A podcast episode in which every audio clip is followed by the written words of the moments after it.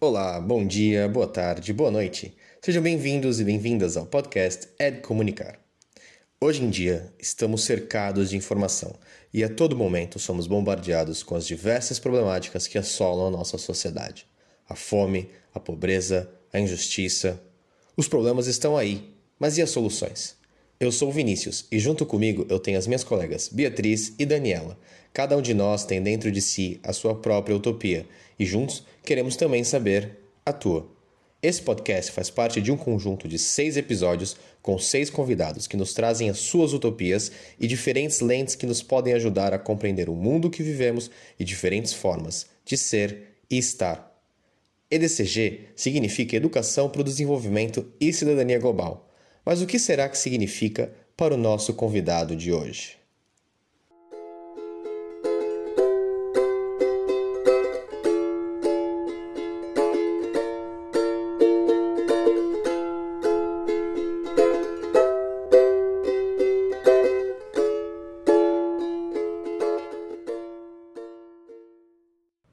Olá, sejam novamente bem-vindas e bem-vindos ao podcast É de Comunicar. Chegamos hoje ao nosso sexto episódio e vamos ficar a conhecer algumas contribuições e pistas de ação partilhadas pela Mónica Ferro, que é a atual diretora do Fundo das Nações Unidas para a População em Genebra e com quem eu e a Bia tivemos o grande prazer de estar à conversa. Portanto, sem mais demoras e para dar o palco à Mónica, bora começar este episódio. Um, Chamo-me Mónica Ferro, sou a diretora do escritório do Fundo das Nações Unidas para a População em Genebra e uh, funciono como elemento de ligação uh, da organização para, com as missões uh, de Estados-membros que estão aqui presentes em Genebra, ou seja, o mundo todo, e com a, a maior parte das organizações internacionais cujo mandato tem implicações na nossa área de trabalho, ou seja, eu trabalho com toda a arquitetura de direitos humanos, com a Organização Mundial de Saúde, um, com a Organização Internacional das Migrações, o Alto Comissariado das Nações Unidas para os Refugiados, entre várias outras organizações, como por exemplo um, a União Internacional para as Telecomunicações, que é a minha vizinha já aqui ao lado.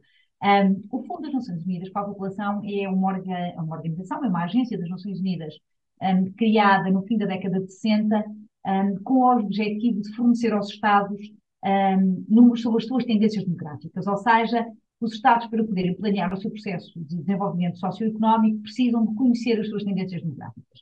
E foi para isso que nós fomos criados, para criar uma plataforma onde se pudesse discutir questões de população de uma forma neutral, informada, baseada em, uh, em provas. Um, e, portanto, uh, nós começamos por fornecer esses dados aos Estados, nós somos ainda a agência que faz um, os censos um, com muitos países uh, no mundo, e, uh, e começamos cada vez mais a trabalhar os determinantes dessas taxas, ou seja, começamos a trabalhar questões como fertilidade, questões como mortalidade materna, e fomos avançando numa lógica de ir trabalhando cada vez mais os direitos humanos dessas pessoas. Nós dizemos que em 1994, ah, na Conferência do Cairo, na Conferência Internacional sobre População e Desenvolvimento, que nos dá o mandato mais atual que temos, nós dizemos que fizemos uma revolução paradigmática passamos de números humanos para direitos humanos. E é este ainda o apelo que nós fazemos hoje aos Estados, que é uh, vejam a vossa população como entidades portadoras de direitos que temos que realizar. E daí o nosso trabalho muito ativo uh, em matérias de saúde sexual e reprodutiva e também de eliminação de todas as formas de discriminação e de violência uh, contra as pessoas.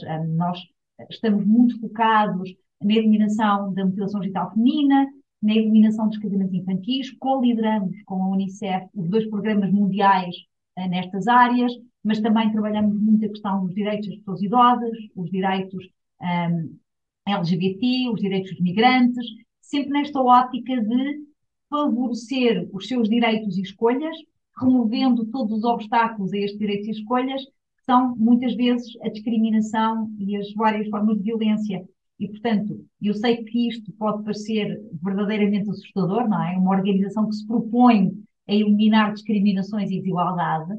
E digo muitas vezes aos meus parceiros, um, estamos a falar de normas sociais, e eu sei que parece assustador, mas a coisa boa é que as normas sociais são construídas e podem ser desconstruídas. E muito do nosso trabalho é esse, ajudar a perceber o que é que facilita o meu acesso a direitos de escolhas, o que é que facilita o vosso acesso a direitos de escolhas e muitas vezes isso significa questionar um, as estruturas um, que nos mantêm em situações de desigualdade, em situações de vulnerabilidade. Esta apresentação que a Mónica fez do, do trabalho da UNFPA, uh, no fundo mostra também, e tem aqui vários pontos com, com o próprio setor da, da EDCG, da Educação para o Desenvolvimento e Cidadania Global, temos tratado nestes, nestes podcasts. Uh, e estamos no nosso sexto episódio, uh, e fazemos a pergunta, a próxima pergunta que temos acaba por ser aquela que temos vindo a fazer ao longo, ao longo destes meses. É de que forma, e perguntamos à Mónica, é de que forma é que a lente da EDCG pode, se pode refletir neste, neste trabalho uh, que ela faz e que a organização dela trabalha faz e como é que conseguem, isto aqui uma parte calhar mais essencial é como é que conseguem chegar ao cidadão comum e às pessoas, uh, como é que conseguem partilhar essa, essa informação. Um, eu uso muitas vezes um, um chavão mas que para mim significa muito. Um, nós trabalhamos muito do ponto de vista global, não é? Eu aqui estou essencialmente preocupada em que as negociações no Conselho de Direitos Humanos, as negociações na Assembleia Mundial de Saúde, os grandes textos globais, reflitam esta importância crucial de investir na saúde sexual e reprodutiva e nos direitos sexuais e reprodutivos, na remoção de todas as formas violência contra as raparigas, contra as mulheres, contra as pessoas em situação de vulnerabilidade. E eu digo muitas vezes que o global é sempre o local de alguém. E nós muitas vezes esquecemos, uh, quando estamos a negociar textos globais, não é uma questão de linguagem ou de manter um compromisso um, um, só existe no plano global. Este compromisso significa coisas para as pessoas. Nós temos, o Fundo das Nações Unidas para a População tem um, 130 escritórios, 120 em países com os quais nós temos programas para executar. Ou seja, tudo o que eu faço aqui em Genebra só faz sentido se alterar a vida das pessoas nesses 120 países. E tudo o que nós fazemos nos países é negociado com os Estados. Um, nós executamos um programa acordado entre nós e o governo e com os outros parceiros. E, portanto, esta comunicação constante, esta educação para a cidadania global é fundamental para que eu consiga não só desencadear as solidariedades que aqui preciso, eu, eu, preciso que os Estados-membros que se sentam, para dar um exemplo, no Conselho de Direitos Humanos, a negociar uma determinada resolução, que eles percebam que aquelas palavras, que aqueles compromissos significam oportunidades, significam escolhas para as pessoas. Eu preciso que a empatia, que eu acho que é um dos valores estruturantes uh, da educação para a cidadania global, é? esta capacidade de nos pormos no lugar dos outros, um, ah, esta empatia tem que gerar uma ação. Um, não é? Este, este dilema que nós temos muitas vezes na comunicação é perceber qual é que é o, uh, o equilíbrio adequado entre o uh, fornecer informação, mas que essa informação não seja paralisante, ou seja, essa informação tem que desencadear uma ação. Um, e, portanto, é, é um equilíbrio um, muito interessante. É o, é o usar estatísticas e números, e nós estamos constantemente a usar dados, não é? trazemos a ciência uh, para nos ajudar a comunicar, mas essa ciência só faz sentido se desencadear nas pessoas uma determinada ação. Um, o nosso objetivo nunca é só informar, o nosso objetivo é informar para a criação de uma consciência, para que essa consciência desencadeie uma ação. Uh, porque senão é um trabalho muitíssimo interessante, mas para nós a beleza do nosso trabalho acontece no terreno, quando a vida das pessoas é impactada por isto. A Mónica acaba por salientar eh, eh, essa necessidade, lá está, de ter uma ação impactante uh, e que não seja paralisante, como ela refere, mas também a importância de empatia para desencadear aqui solidariedades e para que, quando aqui na, na questão da comunicação, não ficamos apenas pela, pela informação, pelo gerar informação, mas que essa informação uh, desencadeie a ação. E é também isso que nós temos vindo a refletir e que procuramos com o projeto é de comunicar, mas ainda assim um, acaba por ser muito difícil para nós, ONGs, utilizar aqui alguns conceitos e chavões, como a Mónica refere. Portanto, se calhar agora questionávamos a Mónica de pistas de ação, que ela já foi aqui um, aos pouquinhos desenterrando, mas que pistas é que nos sugere para conseguirmos então quebrar essa barreira uh, para uma comunicação com impacto, que passe da informação, mas que uh, seja também geradora de ação e de empatia? eu acho que grande parte da dificuldade em, em criar esta empatia global ou esta consciência global é que um, a maior parte dos cidadãos está um, assoberbado com, com tantas notícias, não é? Nós temos neste momento um, canais de, de, notícias que funcionam 24 horas por dia, 7 dias por semana. E, eu, como tenho 50 anos, vi a transformação, por exemplo, de Portugal nesta matéria. O que significa que muitas vezes este excesso de informação dessensibiliza as pessoas. E, portanto, nós temos que estar sempre a encontrar formas criativas de envolver os cidadãos. Isso, isso, é, isso é muito claro. É por isso que eu acho que isto tem que começar na escola. Isto não pode ser algo com o qual nós começamos a trabalhar quando uh, se atinge a adolescência ou a idade adulta. Esta consciência é formada nos bancos da escola e é formada com disciplinas como educação para a cidadania. Na nossa, na nossa área, nós defendemos muito um, as disciplinas curriculares um, de educação sexual compreensiva, de educação para a saúde, em que nos sejam ensinados conceitos estruturantes sobre igualdade de género, sobre não violência, sobre comportamento cooperativo. Portanto, isto é uma questão de formação. E, um, e muita da dificuldade em comunicar é fazer com que se sinta que o que acontece a alguém na outra parte do mundo me afeta enquanto pessoa, me afeta-me na minha humanidade, um, e de vez em quando eh, temos que recorrer a argumentos que não são os meus favoritos, mas é demonstrar que a interdependência significa também que o que acontece numa determinada parte do mundo me vai impactar. Dou-lhe um exemplo do mais atual enquanto estamos a gravar. Um, os Estados Unidos estão sob uma nuvem de fumo que vem do Canadá por causa dos, dos incêndios que o Canadá está a sofrer e que tem a ver com as alterações climáticas. Uh, portanto, neste momento, em Nova Iorque, o ar está irrespirável uh, por causa de um incêndio noutro país. Eu, portanto, eu sempre achei que o clima era dos melhores exemplos para mostrar a solidariedade internacional. A política de um país pode ser absolutamente exemplar no combate às alterações climáticas.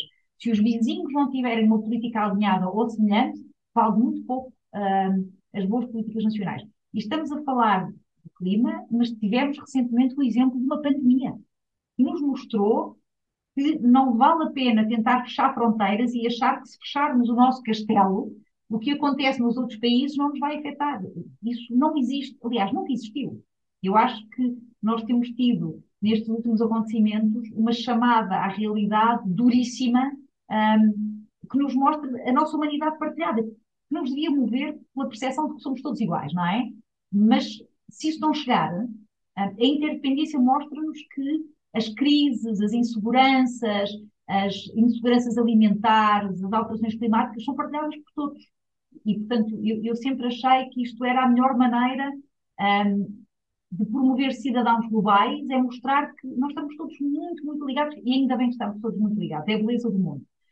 Mas compreendo que a dificuldade em comunicar estas matérias muitas vezes vem do facto de termos que usar linguagem que é um pouco mais complexa e, portanto, o truque é muitas vezes um, aprender a contar histórias um, em que a linguagem é mais acessível. Não estou a dizer para desvirtuarmos o, o, a, as provas que temos e os, os, estudos científicos que temos, mas tentar contar as histórias de uma forma que nos toquem, um, nos toquem a todas as pessoas. É, é um pouco essa mensagem uma das coisas que nós uh, fazemos uh, muito uh, nas Nações Unidas no seu todo é contar histórias de pessoas, de pessoas que lideraram processos, de pessoas que foram impactadas por processos. Não tem que ser histórias de heróis, pode ser histórias de sobreviventes, que são heróis à sua maneira. Mas o contar histórias dá-nos uma humanização do processo. Ah, as estatísticas são importantes, os números uh, contam histórias e nunca nos podemos esquecer que os números têm pessoas lá dentro, não é? Um, mas uma estatística vale mais se for acompanhada por uma uh, narrativa pessoal. E outro dos, um, das estratégias de comunicação que usamos muitas vezes, Daniela, é para cada problema que identificamos, tentamos propor soluções.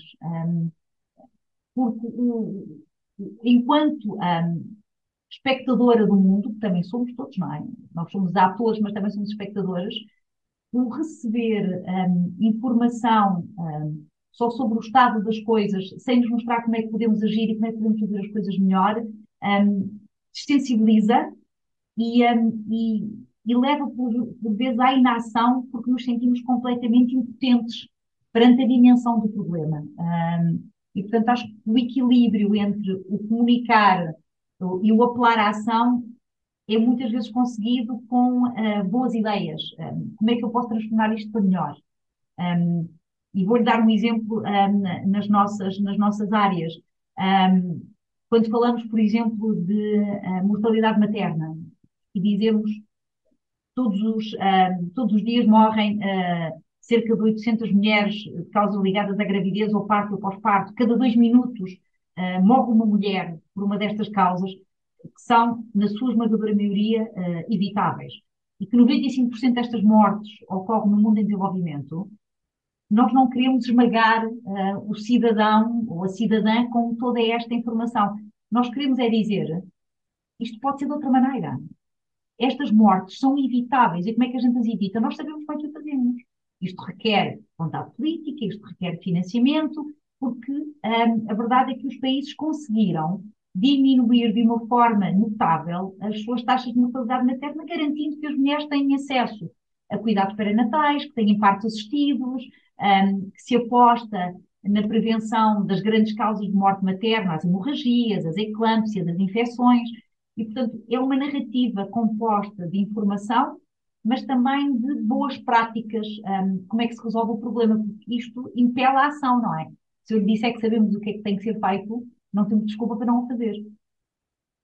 Eu gostava só de deixar um, uma reflexão uh, geral, aqui de uma, uma frase que a, que a Mónica disse, de que se nós dissermos o que é que tem de ser feito, já não há desculpa para não agir. Um, e muito de, aqui, do exemplo que, que, que ela nos trouxe uh, da, da, questão da, da, mortalidade, da mortalidade materna, uh, pegou em, em, certas, em certas questões que muitas vezes o, as soluções não estão bem ao alcance do, do cidadão comum. E ela falou em, na, na, melhoria das políticas e aumentar o financiamento para que essas mortes não aconteçam. Uh, e isto aqui para refletir até que ponto uh, o que é que, enquanto cidadão comum, que não que diretamente não tem, não tem um papel, mas que pode ter um papel indireto quando tem conhecimento das situações, quando aliar o conhecimento à ação, e aqui é uma ação, aquilo que nós chamamos o advocacy, também que já, já, já falámos aqui bastantes vezes, uh, e que faz parte também de, do ser humano de cada um e do, da forma como, uh, como nos queremos envolver na, nas decisões, nas decisões que são tomadas uh, ao, ao, ao, nível local, ao nível nacional e ao nível uh, europeu e internacional que, que nos faz, pronto, que nos faz também ser seres políticos, porque isto é uma questão que, que não, não nos é indiferente e que não, pode, não nos pode ser indiferente. E que também, também aqui só deixar este, isto, esta questão no ar. E agora, se calhar, passávamos um bocadinho uh, para o que a Mónica também já foi falando, da importância da educação, uh, desta educação para a cidadania. Uh, como é que ser feito desde cedo nas escolas, como é que pode também funcionar como uma ferramenta poderosa? e de que formas é que, é que isso deve ser promovido?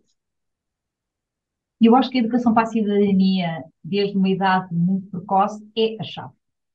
Acho que não é uma das opções, é a única solução. Um, assim como nós atribuímos muita importância à educação de disciplinas uh, fundamentais como a matemática, o português, uma língua estrangeira, a educação para a cidadania devia merecer pelo menos a mesma atenção. Num dos, numa das formulações possíveis. Um, a nossa participação na sociedade enquanto uh, pessoas informadas, enquanto pessoas um, conhecedoras dos seus direitos, um, conhecedoras das suas responsabilidades enquanto atores uh, informados, depende da quantidade de informação que nós vamos acumulando ao longo das nossas vidas. E há uma idade em que os valores se definem, e os valores ficam definidos numa idade muito tenra.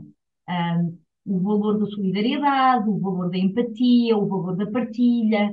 é por isso que, mesmo se for olhar para os livros de crianças, os feitos com esta preocupação, as histórias são sempre sobre entreajuda, reconhecimento do, do outro como, como meu uh, igual. Portanto, isso significa que há esta consciência de que a educação, seja ela qual for, começa numa idade um, muito, uh, muito tenra. Eu sempre me esforcei um, nisso, e eu sei que eu não sou um bom exemplo, sou apenas um exemplo, um, mas sempre sempre me esforcei para que as minhas filhas tivessem ambas uma linguagem totalmente inclusiva e desprovida de qualquer uh, preconceito. E, um, e, acho que eu consegui. Mas é um esforço deliberado dos pais uh, e das mães, uh, neste caso. neste caso foi comum, foi o pai e da mãe. Mas, mas, mas é um esforço deliberado e, e tem que haver consciência de que se há muitos, se há muitas casas onde este esforço não é realizado pelos progenitores, a escola tem um papel fundamental em, em fazê-lo, em ensinar e educar para a igualdade. Um, e, portanto, acho que um, são disciplinas absolutamente estruturantes. O, o, o que, um, o que se assiste em muitas partes do mundo é que, mesmo nos sítios onde há disciplinas com estes conteúdos, muitas vezes elas não são alvo de avaliação, não são alvo de, de um programa estruturado, ou seja, elas existem, mas são desvalorizadas no contexto global. Uh, porque todos nós uh, já fomos, numa, altura das nossas vidas, estudantes, eu acho que nunca deixamos de o ser, e a verdade é que as disciplinas para as quais nós temos de estudar porque vamos ser avaliados são disciplinas nas quais nós pomos outro, outro empenho. Uh, e, portanto, é importante que se perceba que esta educação para a cidadania global não é uma atividade extracurricular, tem que ser uma atividade estruturante de formação. Um, mas isso requer, como sabe, requer não só o reconhecimento tal, como requer investimentos uh, relevantes feitos uh, pelo Estado. Eu acho que há uma ideia fundamental que é a ideia de agencialidade, de eu ter poder para. E isso é algo ensinado também. Isso é, é algo ensinado também. E, mais uma vez, é uma, uma experiência muito limitada. Mas eu vejo um, pelas minhas duas filhas, um, que cresceram a achar que o mundo é este, mas é para mudar. O mundo é sempre para mudar. E que, e que elas não só têm a possibilidade de mudar o mundo, como têm a obrigação de ajudar a mudar o mundo. E, portanto, isto é algo que se ensina. Um, e, e, como eu dizia, um, muitas vezes um, os pais e as mães não estão despertos para isto também. E, portanto, a escola tem um papel fundamental uh, na criação destes, uh, uh, destes seres humanos com esta agencialidade, não é? Mas, mas isto é um valor, é um valor ensinado. Tem, tem que se aprender que se pode uh, mudar as coisas. Portanto, eu acho que esta conversa que nós estamos aqui a ter tem exatamente a ver com isto. Tem a ver com, tem a ver com a educação, tem a ver com saúde, tem a ver com a igualdade, tem a ver com a ação política. Mas a verdade é que aquela ideia que tinham quando eu era da vossa idade, que era que me diziam muitas vezes, os jovens são o futuro, era uma coisa que me deixava piursa. Nós não, não, eu era o presente, eu não queria ser o futuro, eu queria ser o presente. Eu já tinha uma voz, eu já tinha uma ideia que queria comunicar. E, portanto, eu acho que um, essa facilidade, uh, Beatriz, que me dizia que encontra a trabalhar com crianças mais jovens, tem a ver com o facto de que elas têm menos filtros, têm menos barreiras que lhes são um, construídas, não é? Estão ainda em estado muito uh, puro acham que são capazes de fazer tudo aquilo a que se propõem. Está a ver o potencial que nós aqui temos de começarmos a trabalhar com estas idades? É eh, isso, mas eu, eu, eu, acho, eu acho que é isso que é preciso, essa ingenuidade, essa ilusão, ilusão entre aspas, de que, que é consigo mudar o mundo, que é importante e que é boa.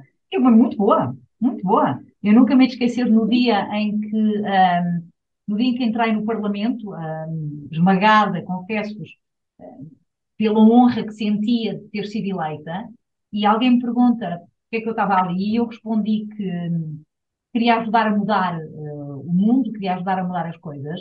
Um, quando me acusaram de ingênua, não foi como elogio. Uh, também tenho noção disso. Não foi propriamente um elogio. Mas nunca perdi, nunca perdi essa ideia de que um, as coisas são para, para serem conhecidas e para serem mudadas, não é? Porque até porque, e é algo que é importante dizer às pessoas, o estado de conhecimento dos direitos humanos hoje é substancialmente maior do que era há 10 anos. Nós hoje temos mais direitos codificados, não é? E, portanto, não podemos presumir já que em qualquer fase da nossa vida sabemos o que é que é preciso ser feito, não é? Nós vamos sempre progredindo e avançando. Um, e acho que uma das, uma, uma das tarefas desta educação para a cidadania global é mostrar isto, é mostrar que o trabalho nunca está feito, é um trabalho cumulativo, não é? Os direitos vão, um, vão sendo codificados, porque nós vamos tendo linguagens, vamos tendo experiências, vamos tendo percepções de outras realidades. Para nós essa parte é, é muito importante. Nós dizemos muitas vezes, como nós mapeamos as pessoas, sabemos onde é que as pessoas estão. E sabemos onde é que estão as pessoas em maior situação de vulnerabilidade. E é por isso estamos constantemente a trazer novos temas para a agenda. Porque vamos descobrindo novas limitações, novos obstáculos.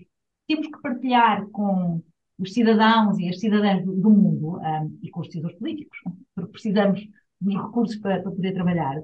Mas, mas, é um processo sempre em crescimento. E não devemos de ficar eh, soberbados por ser um processo em crescimento. É mesmo assim. É bom que seja assim. Há mais gente com mais direitos uh, hoje. Eu queria só refletir aqui uh, sobre o que a Mónica nos traz e, e, que nós falamos bastante na conversa, na conversa em conjunto. Um, desta importância da educação para criar consciência, logo desde o início, como ela refere, logo desde de pequeninos nas escolas, um, mas de que o mundo é para mudar e que isto é um processo contínuo e que não é estático e que não podemos simplesmente pensar, ok, uh, agora atingi isto, está feito, uh, porque nós estamos em constante mudança uh, e, portanto, temos que adaptar-nos a essas novas informações, a esses novos conhecimentos que vamos recebendo e como é que podemos tornar o mundo, o local, um bocadinho melhor do que quando o encontramos. Uh, e que isso deve, lá estar, isso deve ser incentivado logo desde pequeninos, mas deve acontecer na escola, porque nem sempre há essa existência, essa, essa promoção nos contextos fora. Portanto, a escola tem um papel fulcral. E a próxima questão, no fundo, é como é que esta cidadania global pode vir colmatar a crescente inação dos jovens, eh, a abstinência, a falta de participação política, no fundo, aqui também, novamente, o papel dos jovens no presente e não no futuro, que é onde ser de amanhã. Mantendo-nos no, no nosso tema fundamental, eu acho que a educação para a cidadania global é o que pode ajudar também a resolver o problema da abstenção dos jovens. É, é, esse, é esse sentimento de que eu não não tenho um papel uh, na governação do mundo, bem, começa por ser, sentir que eu não tenho um papel na governação do meu país, muito menos na governação global, não é? E, portanto, esta ideia de que votar importa, votar é a nossa grande uh, arma para mudar as coisas, parte desta ideia de pertencermos a um coletivo uh, que precisa de nós e precisa das nossas ideias e dos nossos contributos. Eu acho que grande parte da abstenção uh, jovem deve-se a um desligamento muito grande uh, da, ação, da ação política, mas parte também de muitos jovens não conhecerem os seus direitos um, de cidadania, não é? E perceberem que o voto um, é de facto importante. Até há um cartoon em que tenha o, um, a, o número de pessoas que vai votar e depois tem o número de pessoas que não votam porque acham que o voto delas não conta. E o número de pessoas que não votam porque acham que o voto delas não conta é tipo 100 vezes mais do que todos os que vão votar. O que significa que se essas pessoas votassem, o voto delas contava ou se contava, contava e determinava o resultado das eleições. Portanto, eu acho que há uma série de mensagens de participação política, uh, e aqui político muito além do partidário. O partidário é uma forma de participação política. Eu, eu, sempre gostei muito da participação política via partidos políticos. Sempre gostei. São estruturados, uh, têm canais próprios, eu sempre gostei disso mas sempre apelei, quando dava aulas e quando trabalhava com organizações não governamentais, esta ideia de que o público e o político é, não se esgota nos partidos políticos, não é?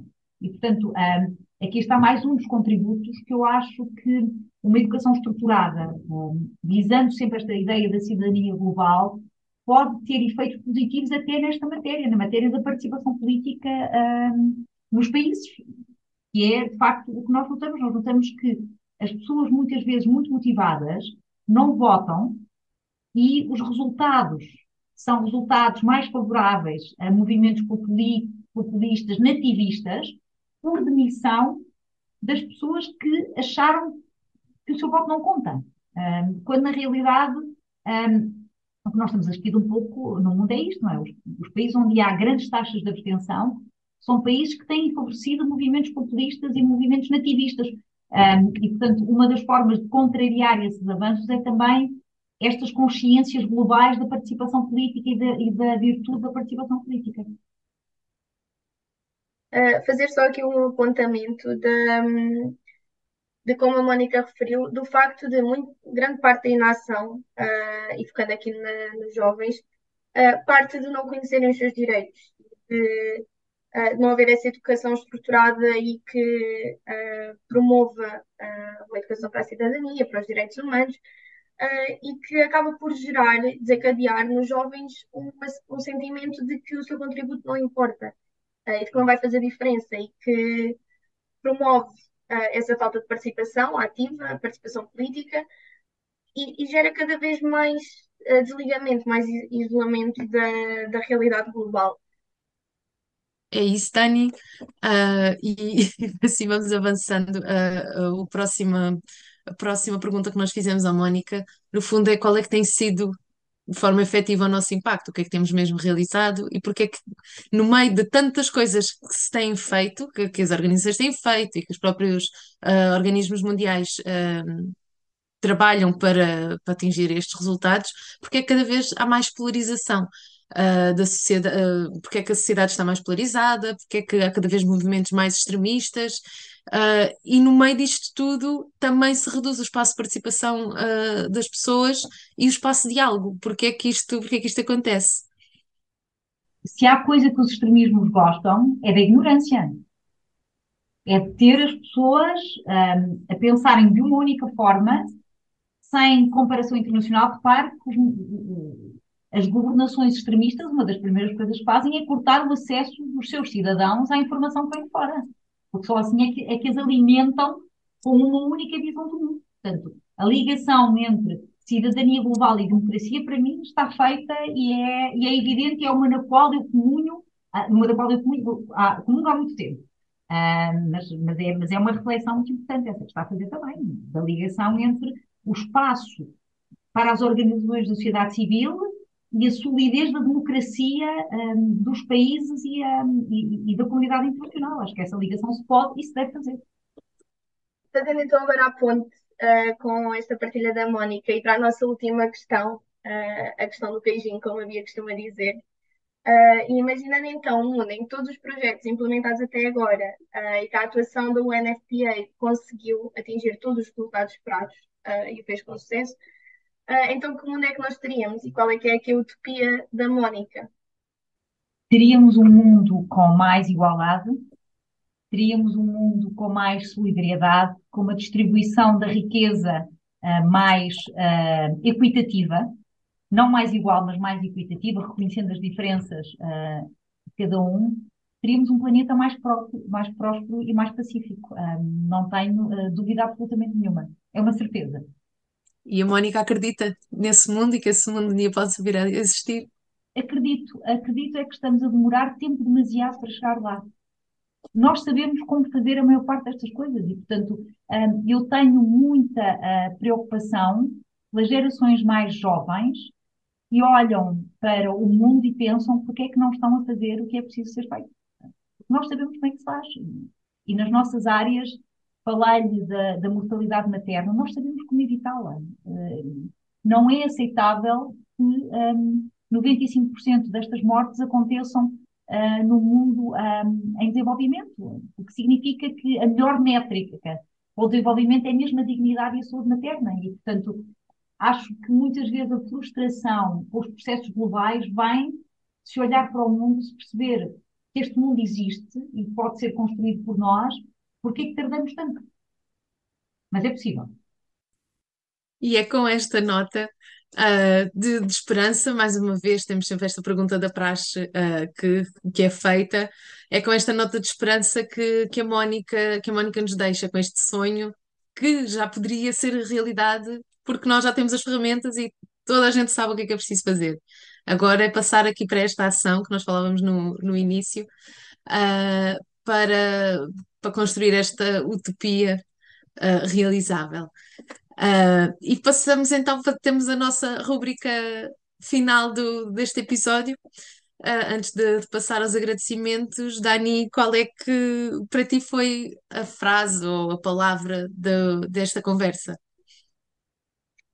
Então, eu acho que a palavra que eu retiro aqui desta, desta discussão uh, é empatia.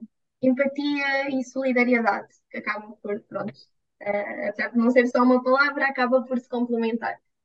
Um, porque é essa a base, no fundo, para, para termos esta consciência global e para tornarmos o mundo um bocadinho melhor do que quando o encontrarmos e pensarmos que, ok, nós sabemos o que fazer e como a Mónica salienta tão bem, nós sabemos o que fazer, nós temos as ferramentas, então por que é que não o fazemos? Uh, e isso também acaba por se espelhar depois uh, a inação que existe, por exemplo, com os jovens e que nós refletimos aqui, porque se de facto os jovens e crianças veem que as coisas não estão a mudar, ou pelo menos não estão a mudar à rapidez com que poderiam estar a acontecer, uh, acabam por também desligar-se um bocadinho. E então acho que também é responsabilidade nossa de promovermos essa solidariedade, essa consciência, essa participação e essa empatia. Um, eu trazia para, para esta rúbrica um, a questão de, que, que a Mónica traz sempre, que é a desconstrução das normas sociais. As normas sociais são isso mesmo, são normas que foram criadas e que podem ser descriadas, podem ser desconstruídas. Uh, e acho que também pegar nesta, nesta questão e trazê-la para a, que é também uma, uma das próprias características da EDCG, o da desconstrução daquilo que, que é o, o pensamento normalizado, uh, é muito importante, no, seja no nosso dia a dia, seja na, na construção de, de, uma mentalidade uh, de noção que cada um de nós, que cada uma de nós tem do mundo. Uh, e, e, foi, foi uma, é sempre uma das coisas que, que, me, que me marca e que, que, me tem vindo a fazer, a fazer pensar uh, sobre, sobre muitas questões, sobre coisas do, que acontecem no, no, no, meu, no meu dia a dia, uh, relações pessoais e até das formas, das coisas tão normais que nós achamos são as normas e que podem ser vistas de outra maneira. E, e, é assim que chegamos ao fim de mais um episódio uh, do, do podcast É de Comunicar. É o nosso sexto episódio. Ainda não sabemos dizer se será ou não o último, mas que deixamos este pequeno teaser para, para o que pode, para um próximo convidado de surpresa que, pode, pode, vir pode vir por aí. Uh, como sempre, esperamos que tenha gostado. Agradecemos imenso uh, à Mónica Ferro por ter, por ter estado este bocadinho connosco também, à conversa, e que nós depois uh, com, adaptámos a, a, este formato de podcast. Uh, que, que, também, que também tem sido muito interessante de, de realizar em conjunto com, com, a Daniela, com o Vinícius. Um, e agradecemos a, a, quem está a ouvir também por, por estar desse lado. Espero que estes, estes episódios tenham despertado aqui alguma consciência uh, que ainda não estava ou que possa ter criado outras questões. E nós motivamos sempre uh, a que possa comentar e deixar a apreciação no, do, do podcast uh, nos, no espaço que existe para, para o fazer. Deixamos, como sempre, também um questionário de avaliação, pode encontrar na descrição do, do episódio. Uh, no fundo, será que faz sentido continuar a fazer a DCG? A DCG ainda tem alguma importância, alguma relevância? quando procuramos aumentar o reconhecimento e a visibilidade deste, desta área, uh, temos sempre muito receio que ela não esteja a passar para esse lado. E, no fundo, é um bocadinho esta uh, a nossa, o nosso apelo que, que deixamos a quem nos ouve. Muito obrigada por estar deste lado.